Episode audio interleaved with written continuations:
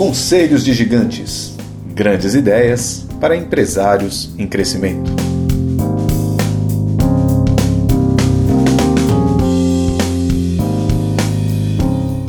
Seja bem-vinda, seja bem-vindo ao podcast Conselhos de Gigantes.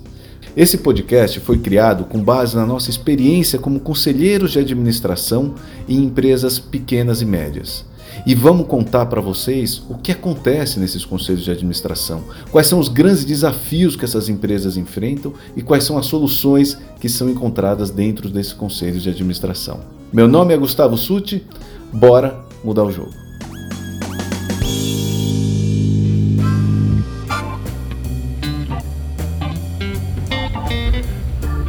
Olá, aqui é Gustavo Suti, bem-vindos a mais um episódio do nosso podcast Conselhos de Gigantes.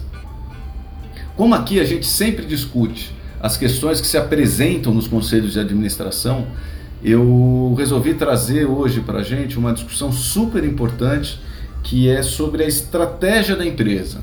E mais do que como estratégia, sobre a estratégia da empresa, assim, como que eu implemento uma estratégia da empresa? Qual a maneira mais rápida, mais ágil de eu implementar a estratégia numa empresa?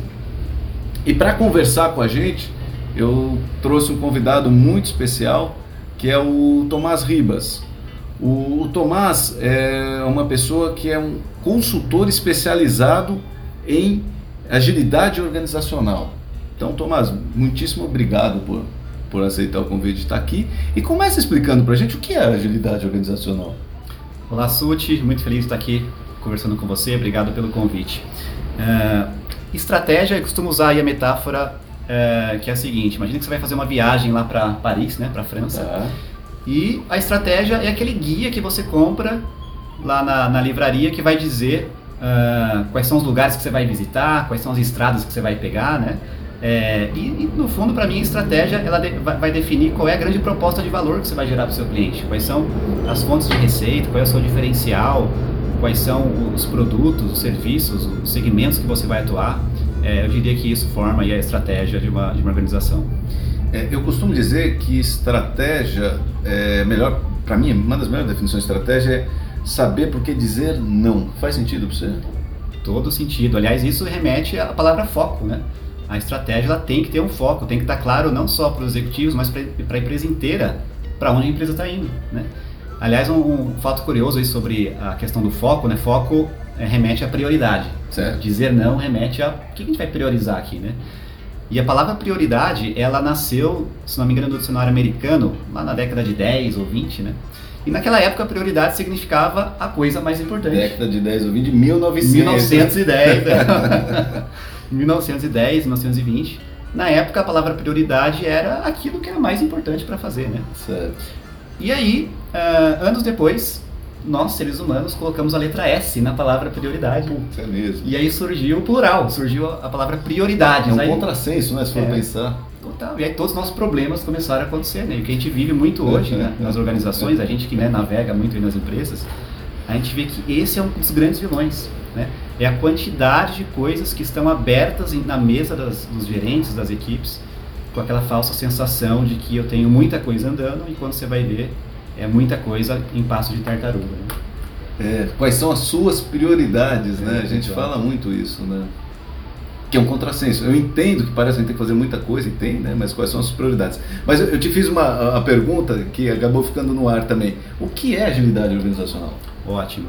Agilidade organizacional é a capacidade que uma empresa tem de, primeiro, gerar valor constantemente para o seu cliente. Ah. Eu não vou gerar valor uma vez por ano para ele, eu tenho que estar constantemente entendendo qual é o comportamento dele. E a gente sabe que a gente está no mundo hoje que o comportamento muda a todo momento, né? Certo. Se o meu vizinho aqui criar um produto um pouco melhor que o meu, ele joga fora o meu e vai para o outro no dia seguinte, né? Então entender e gerar valor constante para o meu cliente. E segunda coisa, eu ter a capacidade como empresa de estar tá me adaptando o tempo inteiro. É o quanto, é quanto de adaptabilidade a empresa tem frente às mudanças que tem no ambiente externo dela. Isso é, para mim, agilidade organizacional. Então, capacidade, tem muito a ver com a capacidade de adaptação ao ambiente externo da empresa. De adaptação ao ambiente externo e como é que eu adapto dentro dela. Né, o Jack Welch, que ele, era, ele foi é, o grande executivo aí da, da GE, ele falava assim, a taxa de mudança dentro da empresa tem que ser igual ou maior a taxa de mudança fora dela. Então, se o mundo lá fora está mudando numa taxa X, dentro eu tenho que me adaptar pelo menos na mesma taxa X. Senão, eu vou ficando para trás do mercado. Né? E quando a gente fala de estratégia, é muito isso. Né? A gente tem muito a visão de que a estratégia ainda é aquilo de 10 anos atrás, ou, ou né, do século passado no fundo, que é a gente se tranca numa sala, ficam lá meses definindo a estratégia, né? pensam aí anos para frente, sendo que quando começa um ano, nas primeiras semanas, às vezes eu tenho que me adaptar. Né? Então, é, cada vez mais esse conceito está tá mudando. A gente percebe muito que estratégia é algo que tem que ser revista com mais frequência. É, sabe, uma questão que aparece muito nos conselhos de administração, ainda mais quando a gente chega em épocas de final de ano, é vamos fazer o planejamento do ano que vem. É óbvio que tem que ter planejamento, né? Uma empresa que não tem um planejamento, no mínimo, o cenário mais suave eu não sei dizer se eu cheguei ou não. E o cenário pior é não chegar em lugar nenhum mesmo, de fato, e, e você ter um grande problema. O que eu escuto muito nos conselhos de administração é assim, tá bom, por onde eu começo a minha, a minha definição, meu planejamento do, do ano? Primeiro, então, eu escuto muito isso. Então, queria ouvir você sobre isso, mas quero embalar aqui mais uma pergunta. Faz sentido hoje fazer planejamentos a longo prazo, cinco anos para cima? Olha, essa é uma ótima pergunta. Eu diria que vai depender do seu segmento de negócio. Se eu sou uma indústria, imagina que eu sou uma indústria de celulose puxa, eu tenho que planejar, às vezes, 10 anos para frente, que é o ciclo né, de, de plantar árvore, crescer, ah. tirar, ok, né? Agora, se eu estou inserido no modelo de negócio que tem uma mínima inovação, está minimamente conectado a, a, a, algo que eu preciso estar tá de olho, uma concorrência muito forte, né? Envolve uma, uma questão mais digital, é, se eu estou num segmento desse, ah, cada vez mais as empresas estão encurtando o seu ciclo de planejamento. Então, cada vez menos a gente está vendo empresas falarem de 10 anos, 5 anos, até 3, né? Empresas que se movem aí muito rápido, tipicamente as empresas de tecnologia, elas estão falando aí de um ano, né? E voltando à sua, à sua pergunta é, inicial, o, que, que, o que, que, é o tradicional, né? Tá. É, quando a gente fala de agilidade, a gente compara muito com o modelo de gestão que a gente aprendeu que vem de 100 anos atrás, né? Muito inspirado ainda lá no Taylor, né? no Fayol, aqueles caras que que foram os engenheiros né, que criaram a gestão. Né? Então, o tradicional é o seguinte: eu tenho uma estratégia, ok, e baseado nisso, vamos listar quais são os projetos ou as iniciativas que a gente vai é, executar no, no, ano seguinte. Né? É mais ou menos isso que a gente escuta. E aí tem um gap gigantesco entre a estratégia da empresa, que é o que a gente falou um pouquinho no começo, e o que as equipes vão fazer, que são projetos, iniciativas, programas, cada empresa tem um nome para isso, né? E o gap é exatamente é, em não pensar que resultado eu quero gerar. Então, imagina que eu tenho uma empresa que quer uh, expandir os seus negócios na América Latina, que quer crescer, né?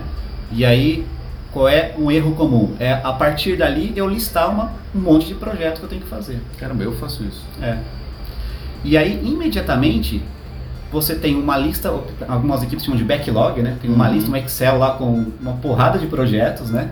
E eu falo assim, puxa, legal, olha só, estou entregando um projeto, dois projetos, três projetos.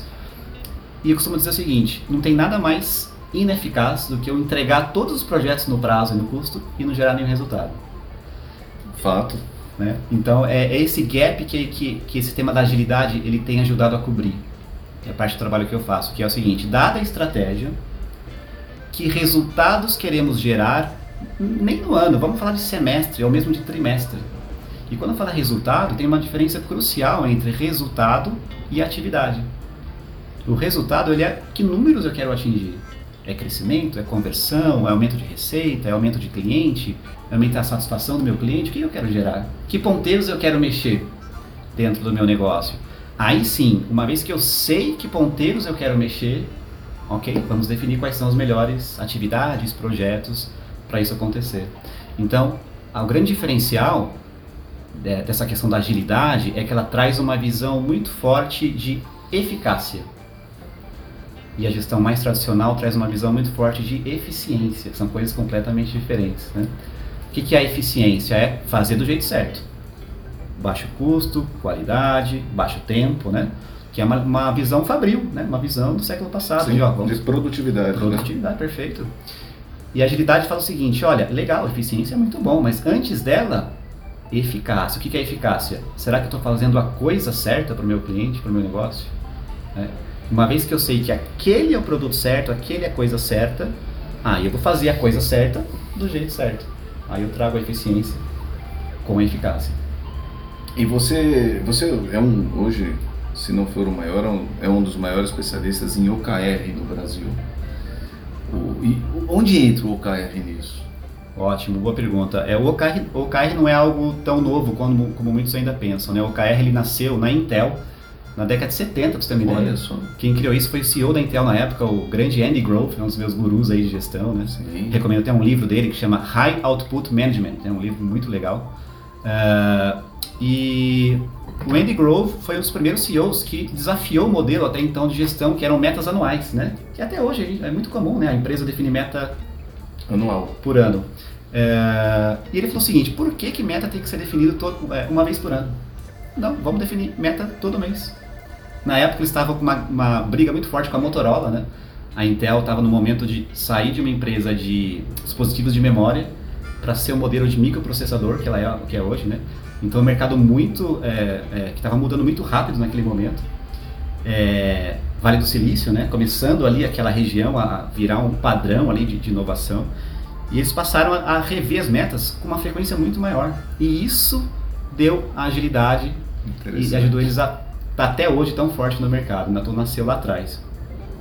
É, e aí outras empresas foram adotando o É, KR o, o OKR foi essa metodologia desenvolvida por ele lá na década de 70 para a Intel. para a Intel, perfeito. Nasceu lá dentro. Ele é o pai do OKR, então. O pai do KR é o Andy Grove, Andrew Grove, né? Andrew Grove.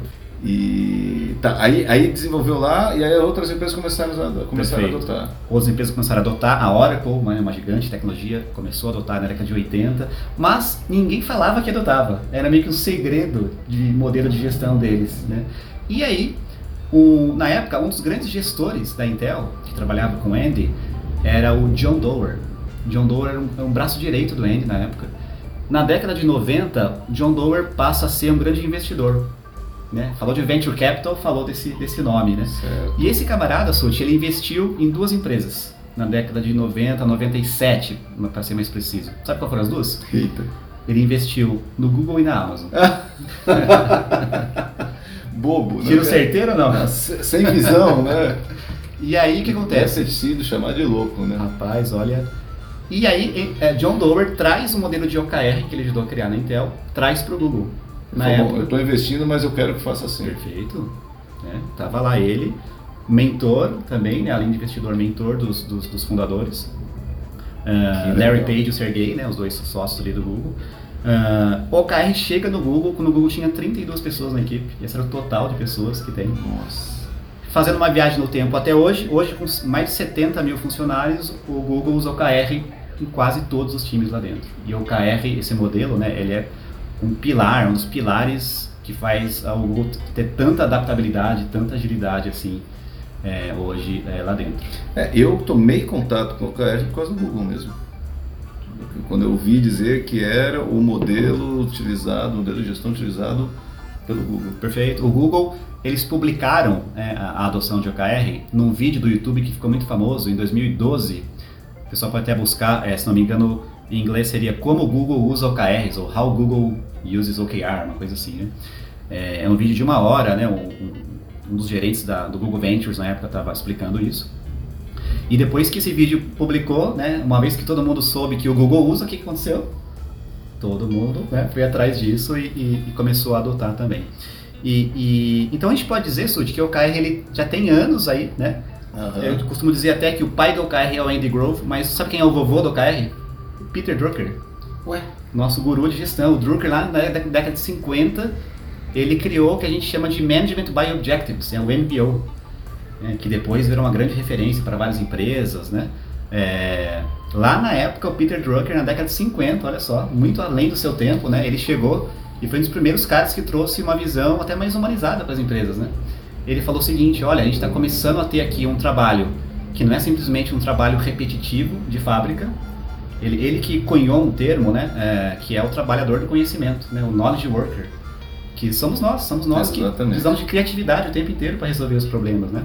E ele falou o seguinte, olha, uh, executivos, se eu fosse vocês, eu faria com que as equipes participassem da criação das metas. Eu faria com que os gestores tivessem mais autonomia para. Acho que é tão óbvio pra gente. Hoje o é. cara tá falando da década de 50. Para né? você ver. E, e até hoje, ah, o trabalho do Drucker influencia muito. Né? Então eu digo que ele é o vovô do OKR, o Andy Grove da Intel é o pai, porque ajudou a formatar esse modelo. Né? E o Google, vamos dizer, foi o grande marqueteiro aí do, do, do modelo. Né? Ah, então, é, e hoje o OKR cada vez mais está crescendo a sua adoção, não só em empresas de tecnologia, mas também em outros segmentos. E o que é o OKR? OKR, vamos lá. OKR é uma sigla que significa, a letra O é de objetivos, em inglês objectives, né? KR de Key Results, resultados-chave. Perfeito. Então, vamos dar um exemplo, sempre é bom dar, é, explicar com um exemplo. Imagina que eu, eu tenho lá uma loja online, tá legal? Tenho lá um e-commerce e eu vendo ah, produtos nesse meu e-commerce. Então, eu falo o seguinte, olha, eu quero crescer, preciso expandir, e eu estou vendo aqui que no meu e-commerce, a taxa de conversão aqui do meu carrinho de compras não está muito legal. Precisamos trabalhar essa questão, né? Então, eu posso colocar um objetivo que é assim, olha, ah, eu quero ter um fluxo de vendas muito mais performático. Esse seria o meu, meu objetivo. Ou eu ter o meu funil de vendas mais eficiente. Ou eu, cara, esse trimestre eu quero vender como nunca no fim de ano. São exemplos de objetivos. Tá bom. Então o objetivo ele não tem número, você percebeu? Uhum. Ele é mais é, subjetivo, sim. Mas ele é uma frase curta e memorável. Ele é mais uma visão de curto prazo. Perfeito. É como se fosse um mini propósito. É um mini propósito para aqueles, de preferência para aqueles três meses. É que propósito pra mim tem número. Ah, boa. Mas vamos, vamos chegar Tá, lá. vamos Vamos lá. chegar lá. É, então, uma- dado que eu sei o que eu quero, o O é o que eu quero. Perfeito. Aí sim, os KRs vão trazer o número que você falou. Ah, tá. Então, não existe o O separado Do ou KR. o KR. É sempre é celular, é um, um OKR. O que, que são os KRs? Não é o que você vai fazer para atingir. Isso é crucial em compreender. O KR ele vai falar como eu vou medir que nos próximos meses, ao longo do caminho, eu estou chegando rumo ao objetivo.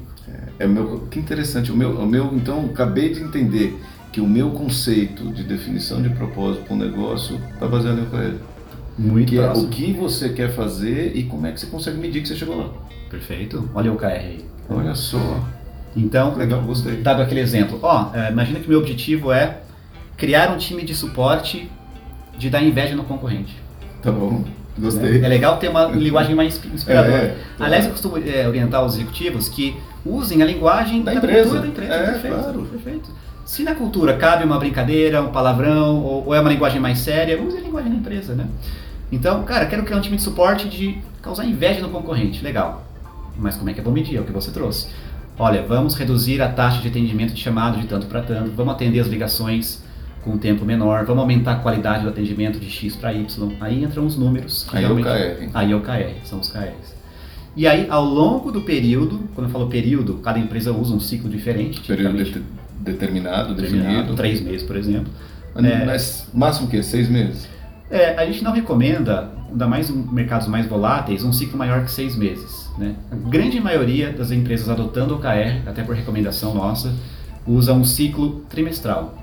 Nada impede você ter sim um ciclo anual mais estratégico, né? com, com, com é, OKRs mais, mais ah, nível, com nível mais estratégico, e ter OKRs, é, que a gente chama de OKRs mais táticos, que vão ter uma linguagem mais daquela disciplina que você está trabalhando, seja marketing, seja operação, seja tecnologia, né? Então, e quando a gente desce nesse nível mais tático, é importante o ciclo ser menor também, Tá. para a equipe ter foco. O que quebra as equipes hoje é eu empurrar lista de projeto para fazer logo no começo do ano. E aí, de largada, eu travo a operação, porque é muita coisa ao mesmo tempo e a equipe fica sem foco. Então, o OKR vai falar assim, olha, quais são os OKRs que a gente vai definir aqui que faz, o que, que faz sentido. O OKR é um framework para pensar, fazer os líderes, não só os líderes, mas as equipes também pensarem que resultados faz sentido a gente perseguir. Esses, legal. Agora sim, depois que eu tenho OKR, que tarefa, projeto ou iniciativa eu tenho que definir. E Tomás, é, você deu vários exemplos aqui, mas eles são de, de empresas maiores. o, nós trabalhamos muito aqui nesse podcast o, as empresas pequenas e médias. E porque é inclusive um universo que eu adoro trabalhar, é um universo que eu escolhi trabalhar, de pequenas e médias, e os conselhos de administração que eu participo, e os conselheiros e as empresas que participam do meu conselho mudando jogo são empresas pequenas e médias. E eu sei que uma, da, uma das grandes. Eu, eu sei a resposta que você vai me dar, tá? Mas eu sei que uma das grandes objeções da, desses empresários é: putz, mas isso não é para mim. Isso é para uma empresa do tamanho do Google, isso é uma empresa do tamanho da Amazon, isso é para uma empresa de comércio eletrônico maior, isso é uma empresa de indústria maior, que seja. O KR é para qualquer tamanho de empresa? É para qualquer tamanho de empresa, Suti. A minha empresa tem duas pessoas e a gente tem OKR. Funciona? funciona, funciona perfeitamente. Porque é exatamente isso. O mercado não aguenta mais, Suti, esses frameworks de gestão do século passado. Esses modelos de gestão que é, a linguagem é só acessível para meia dúzia de, pessoas, né? É, uma linguagem que não, que não percorre é, toda a organização. E o OKR traz essa simplicidade. Uma das coisas que eu mais gosto no OKR, ele é simples de fazer, né? Eu não preciso fazer um MBA, eu não preciso ter mega curso de especialização, eu não preciso contratar aquele gestor que é a mosca branca que conhece daquela ferramenta, não. Né? É, é, algo simples de compreender. Então, é, até, quando a gente faz essa, esse, trabalho de, de, OKR, a gente até recomenda o uso da linguagem simples, né? nada de linguagem de ciência da NASA ali que só você sabe, né? É, então, para qualquer empresa, e, e, imagina uma empresa é, mais enxuta, né? Por exemplo, de até 20 pessoas, um exemplo, né? Essa empresa, ela vai ter ali dois ou três OKRs para o trimestre, porque é foco, né? É, então, eu no meu negócio, né, é, eu estou no negócio de consultoria, de treinamentos, né, eu sempre defino OKRs que vão, é, é, por exemplo, me falar quais são as minhas metas em termos de uh, uh, tickets meus workshops, em termos de uh, feedback que eu quero ter dos meus clientes, né, em termos de ah, quantidade de empresas que eu quero ajudar. Né, então, até para a sua vida pessoal, eu diria que, que é. serve. Né? Uh, então, realmente, para qualquer, qualquer tamanho de empresa. Ele nasceu, e lembra que ele nasceu no Google, sim, mas quando o Google tinha quantas pessoas? 32. 32 pessoas. É verdade. E, então, se, se eu fosse falar para quem está nos ouvindo, se você vai fazer o planejamento da sua empresa para o ano que vem, por onde começa? Boa, boa. Eu sempre gosto de, toda vez que eu vou planejar é, o ano que vem, retoma o propósito, que é o assunto que, que eu mais aprendi com você, né? Retoma o propósito, comunica de novo, reforça ele, né? É, com base nisso, ok, que resultados a empresa tem que ter? Dado que nós temos aqui, sabemos qual é o nosso segmento de mercado, sabe, entendemos bem do nosso negócio, do nosso produto, do nosso serviço, quais seriam os nossos OKRs da empresa?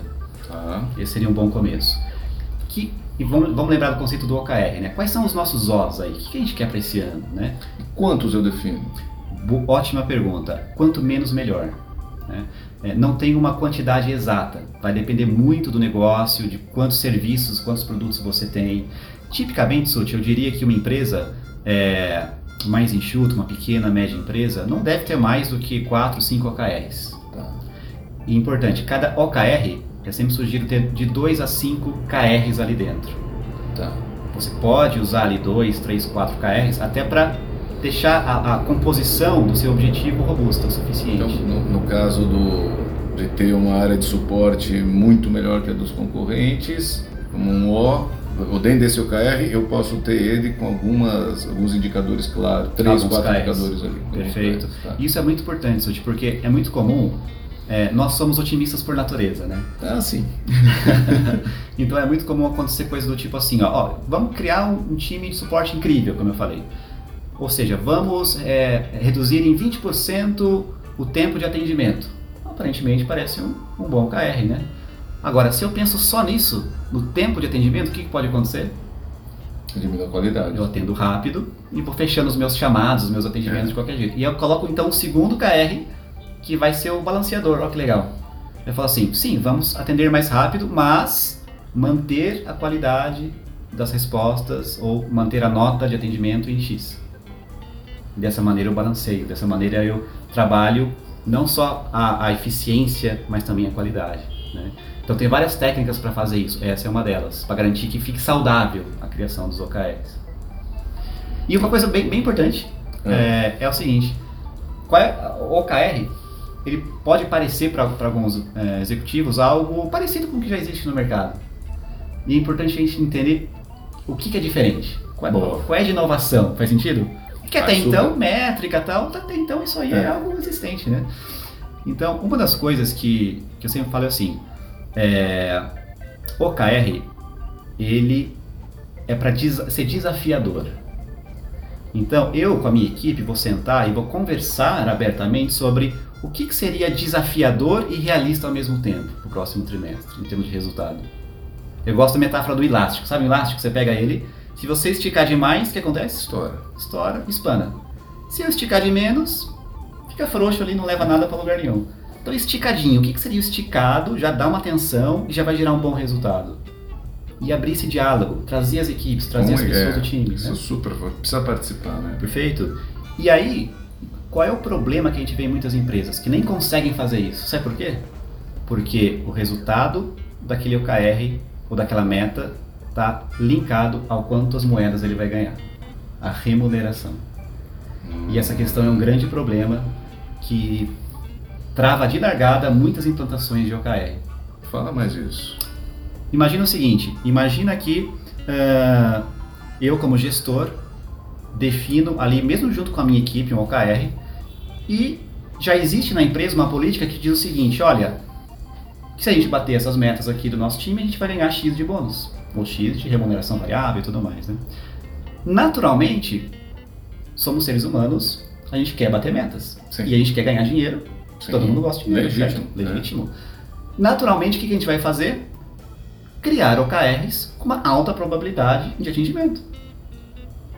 Em detrimento de algo que poderia ser mais desafiador, pensar um pouquinho mais fora da caixa para eu ter um resultado melhor. Então, é, em geral, em geral, a gente não recomenda o atrelamento de OKR com o quanto eu vou receber se eu atingir ou não.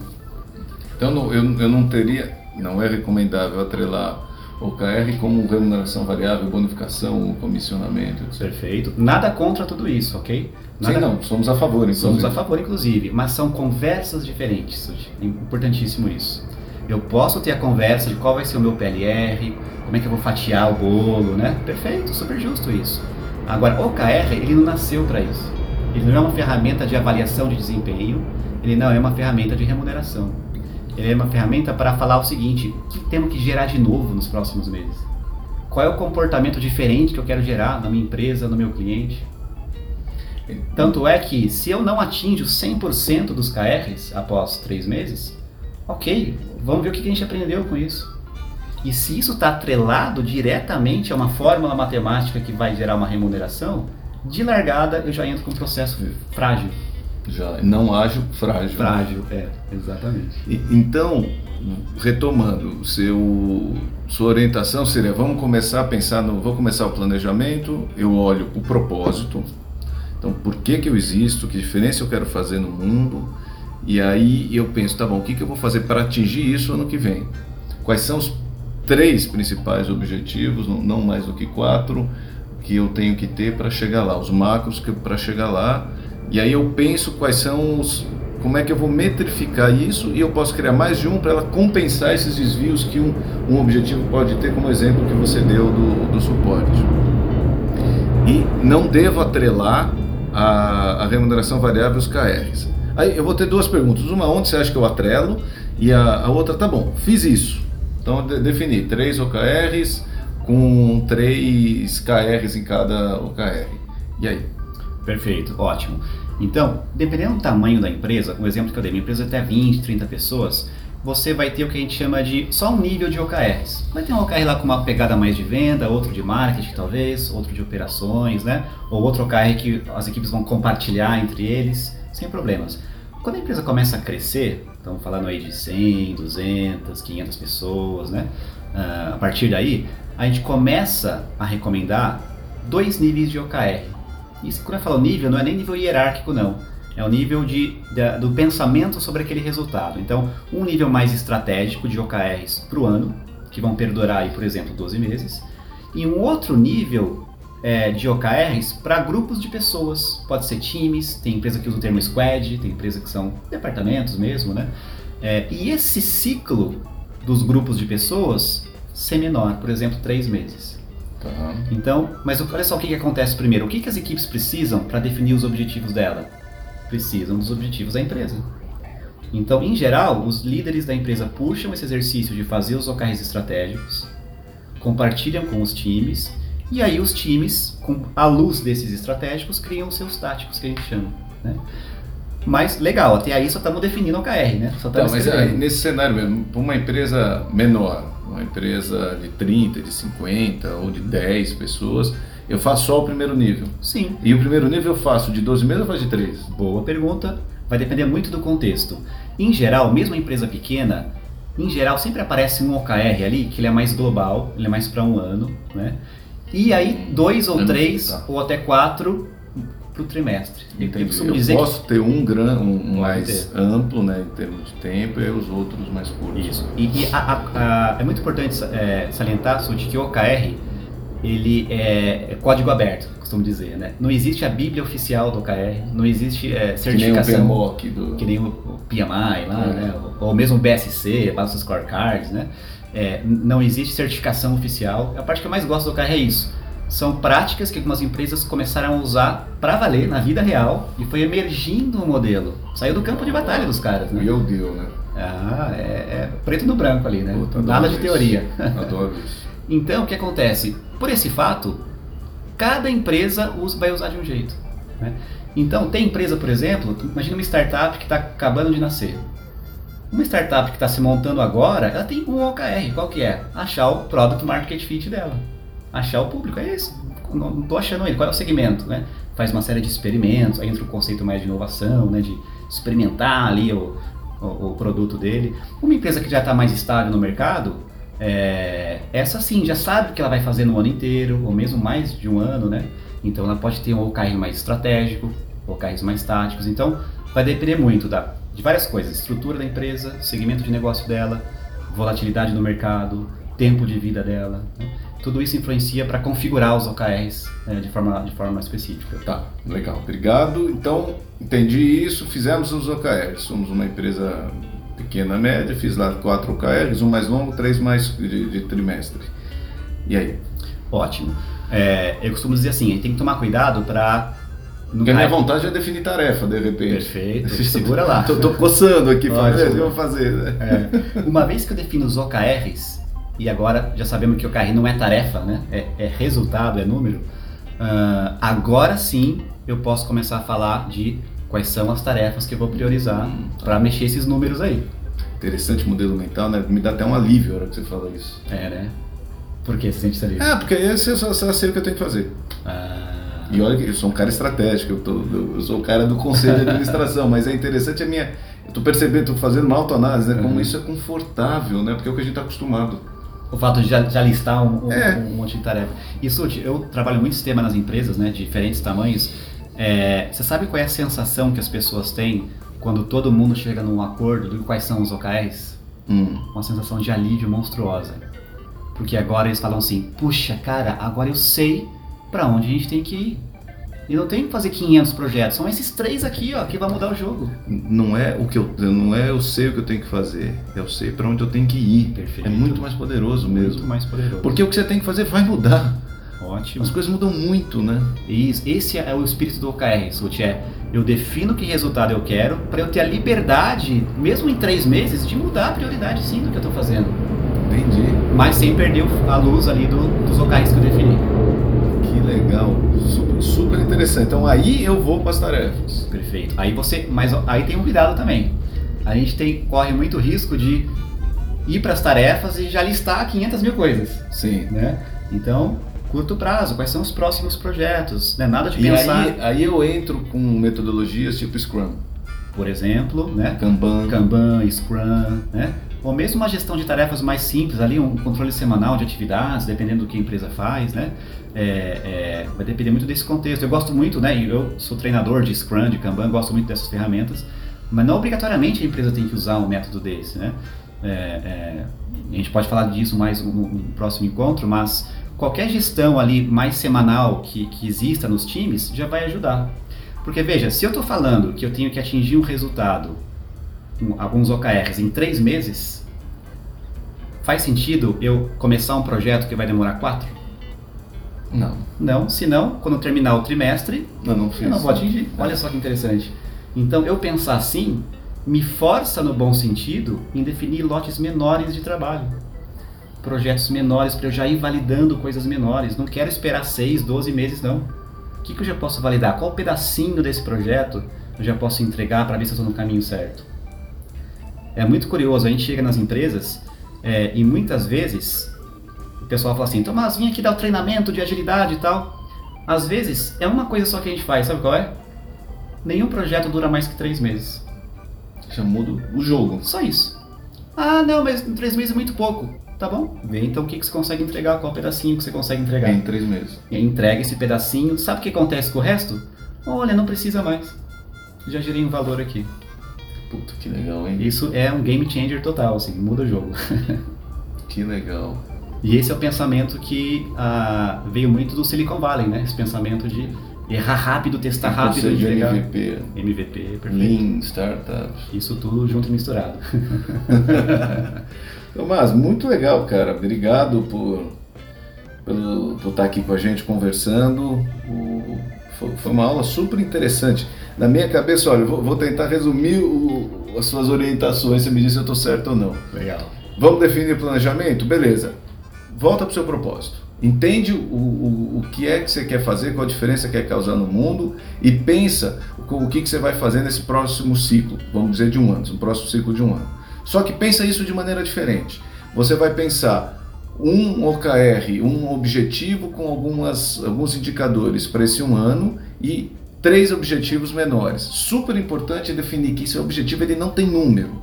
E depois como é que os números são para eu balizar que eu cheguei lá. E mais de um número para um compensar possíveis desvios que, que vai ter que é natural que tenha. Feito isso, fazer, bom, fazer isso com a equipe. Junto com a equipe. Fazer com a equipe. Sempre. Feito isso, a gente vai para definição das tarefas que precisam ser feitas para alcançar em curto prazo também. Também em curto prazo. No máximo três meses as coisas, as tarefas que você tem que fazer. E aí você pode escolher listas de tarefas simples, você pode escolher Kanban, você pode escolher Scrum, você pode escolher alguma coisa que tenha a ver com isso, para que você possa ir fazendo rápido, ajustando rápido, fazendo rápido, ajustando rápido. Perfeito. E só acrescentaria só uma coisa. Semanalmente eu olhar como é que estão esses KRs. Acompanhar semanalmente os KRs. É, é o ritual que você fala muito também. Se eu não olho o KR, eu entro naquela cilada de engavetar minha, minhas metas. Passou 90 dias, eu vou olhar, ah, não mudou. Olha, por que será que não atingiu, né? Também não acompanhou, né? Então, é um monitoramento fundamental. É, quase encerro sem voltar na pergunta que você, que você comentou agora, eu lembrei. Aonde eu, a- o que eu atrelo a- aos números? Porque a gente falou, portanto, vamos atrel- atrelar os KRs aos números. Boa. A, a remuneração variável. O que, que é interessante atrelar? Mas olha só que curioso, né? O, o, o, KR o OKR bem escrito, ele vai representar resultado para a empresa e para o negócio. Certo. Então, o atingimento dele já é o sucesso. Tá, mas como é. Isso eu entendo. Agora, eu. Como é que eu atrelo remuneração variável da minha equipe? Olha, esse é um ponto que varia muito de empresa para empresa. Tá? Tem empresas que atrelam diretamente os OKRs trimestrais à remuneração e dá maior problema. Tem empresa que faz isso, tudo bem, porque na cultura deles é, é, tem, uma palavra em inglês que se chama sandbagging, que significa o seguinte: a equipe colocar uma meta para bater. Né? Coloca uma meta sabendo que eu vou atingir. Né? E aí, na minha visão, esse é o papel do gestor eliminar esse tipo de, de comportamento. Né? Às vezes a, a pessoa faz isso sem, sem até pensar. Né? Sim, tá É. habituada, né? Então, é, o OKR, como eu falei, não nasceu para isso, né? Então, muitas empresas, por exemplo, estão atrelando sim a remuneração os resultados mais estratégicos da empresa.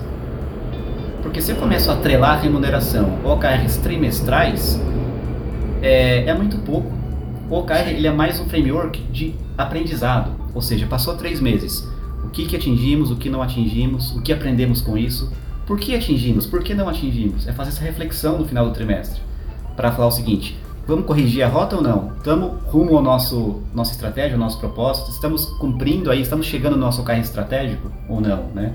E se eu atrelo isso à remuneração, eu já perco o foco. desvio, você fica enviesado, né? Fica enviesado. E não é para isso É. que ele nasceu, o não Entendi. nasceu para isso. É, eu recomendo sempre aos empresários que atrelem remuneração variável de qualquer modelo, etc., a objetivos anuais. Eu gosto disso também. Objetivos anuais, porque é um ciclo um pouco mais longo. Sim.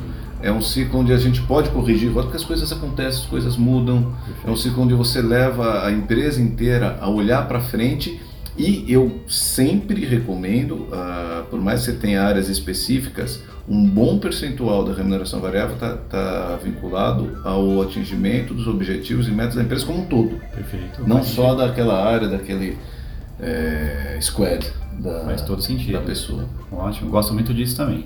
Muito disso também. Então, maravilha. Tomás, muitíssimo obrigado. Valeu. É, aonde as pessoas te acham? Qual o seu site? Como, Ótimo. Como funciona? tomasribas.com, Tomás com T-H-I-Z. É, e quem se interessar mais sobre é, OKR, tem um curso gratuito meu online. Ótimo. Que as pessoas podem acessar, chama cursodokr.com. Pô, isso foi o que eu faço meu Tomás Ribas com H, com Z, velho, complicou. Mas eu, eu coloco aqui na descrição do, tá do podcast. O pessoal Mas, pode fazer lá e dar um feedback para mim depois. Tá bom. Tomás, brigadão, grande abraço e bora mudar o jogo. Bora mudar.